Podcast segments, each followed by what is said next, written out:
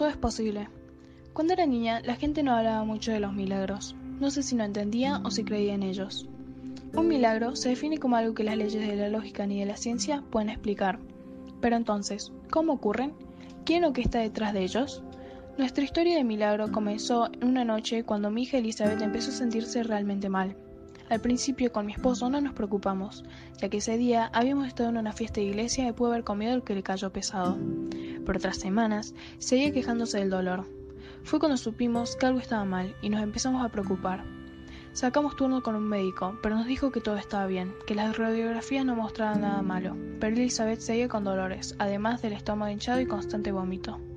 Los siguientes médicos a los que fuimos nos dijeron que era una infección, pero sabíamos que no era eso. Luego de un mes, le diagnosticaron que era intolerante a la lactosa. Con toda la familia, decidimos dejar los mismos alimentos que Elizabeth para que se sintiera acompañada. Una noche me levanté por los gritos desesperados de mi hija, no aguantando más el dolor. Fui de inmediato con mi esposo, la cargamos, la pusimos en el auto y nos fuimos a urgencias. Nos dijeron que era un caso severo de reflujo gástrico. Pero en mi intuición me decía que no era eso. Entonces insistí a los médicos que realizaran más análisis para que de una vez por todas me dijeran qué era lo que tenía mi hija. Le hicieron unas radiografías y un ultrasonido, y todo parece ser una completa obstrucción intestinal, que significaba que parte de sus intestinos estaban enroscados, y que si no despejaba la obstrucción, en ese mismo momento mi hija moriría. Empecé a llorar y entrar en pánico. Lo único que tenía para hacer era esperar a que todo saliera bien. Después de abstraer la obstrucción, los médicos me dijeron que Elizabeth tenía un trastorno de mortalidad gástrica severa, lo que significaba que su cuerpo no podía procesar alimentos, lo peor, que no había cura. Me parecía injusto, porque Dios había permitido que mi hija sufriera tanto, siendo ella tan buena, y me enojaba más no poder hacer nada para ayudarla. Nos recomendaron un gran doctor infantil, Esteban Carrillo, que se encontraba en Boston. Intenté por una semana sacar turno, pero era imposible, siempre se encontraba ocupado. Ya estaba perdiendo la paciencia y la fe. Fue cuando decidí llevar a mi hija a Boston a pesar de no tener turno. A la mañana siguiente, antes de viajar, fuimos a la iglesia para despedirnos de nuestros familiares y amigos, que tanto habían orado a Dios por una recuperación para Elizabeth. Fue una mañana muy buena, y se notaba que mi familia lo había disfrutado. Luego de esto, junto a mi hija, nos dirigimos hacia el aeropuerto preocupadas y ansiosas a la vez.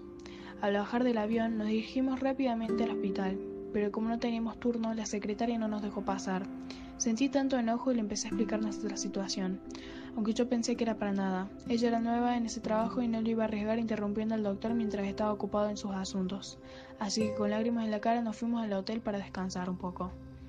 Pero no podía parar de pensar y buscar otra solución.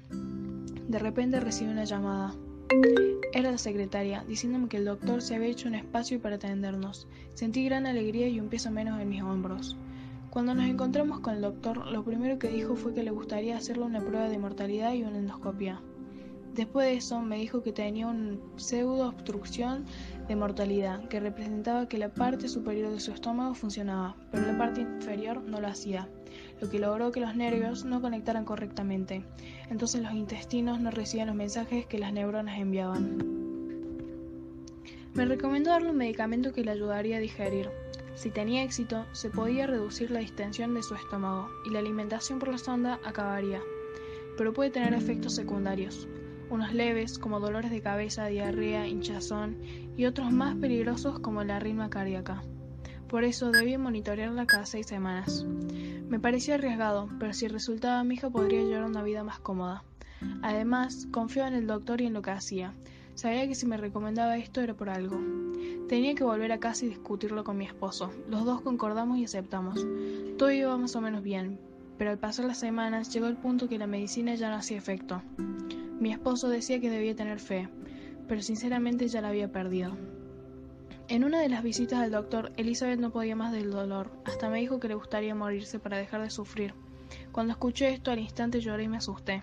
Sabía por todo lo que pasaba, como vergüenza y dolor por la sonda y no poder realizar actividad física con sus compañeros de clase, y que la mayoría de los días tuviera que comprarse ropa nueva, grande y que no le fuera de su mal grado pero no podía perderla, era mi hija. Entonces para calmarnos le pedí a Dios que nos diera una solución.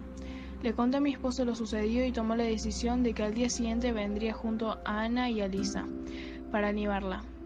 Todos juntos pasamos ese procedimiento.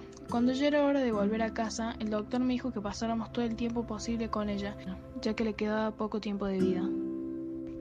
En ese mismo día, cuando me encontraba haciendo la merienda, mi hija más grande Ana me contó que Elizabeth se había trepado a un árbol del patio para divertirse un rato, ya que escalar era una de sus actividades favoritas, pero cayó dentro de él, ya que era viejo y estaba hueco. Entré en pánico y con lágrimas de inmediato llamamos a la ambulancia de los bomberos para que la saquen de ahí sana y salva.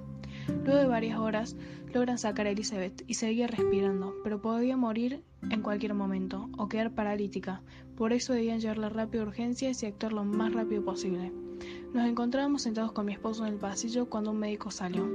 Estamos tan nerviosos y asustados de lo que nos podría decir, pero para nuestra sorpresa y alegría no encontraron nada malo, sino que se encontraba fuera de peligro. A los días siguientes vi mucho mejor a Elizabeth. Ya corría, se divertía y ya no se quejaba del dolor. En una revisión, el doctor me contó que ya no había rastros de alguna enfermedad que tenía. No entendía ni sabía por qué, pero lo agradecía. Salí gritando y llorando de la alegría. Mi hija se había curado.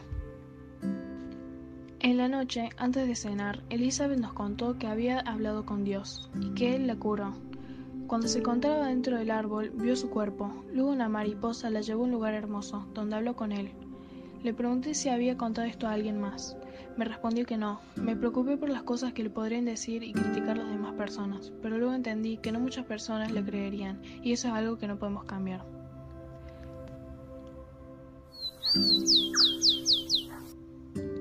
Muchas personas de la iglesia pidieron que relate esta historia, entonces lo hice. Últimamente estoy muy alejada de la iglesia. Cuando mi hija se enfermó no podía entender por qué ella. Perdí todas mis esperanzas, me sentí muy sola y estaba enojada porque no podía hacer nada para ayudarla. Pero luego me di cuenta que contaba con mucha gente a mi lado, que no era solo yo la que sufría. Tras el accidente que logró curar a Elizabeth fue cuando realmente entendí que todo lo que pasó no podía controlarlo, y menos pasar días buscando una solución médica que no existe. Lo único que me quedaba era orar y creer que Dios me iba a dar una solución, lo cual pasó. No fue de la mejor manera, pero fue un milagro que hizo que hoy Elizabeth siga en la familia sana y feliz después de mucho tiempo. Hay dos formas de vivir la vida. Una es creer que nada es un milagro y otra es creer que todo es un milagro.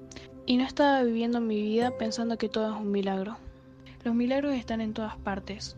No entiendo cómo mi hija fue curada, pero sí sé que fue gracias a Dios y a través de los milagros sabemos que está con nosotros. Celeste Cámara y Nara Gutiérrez, todo es posible.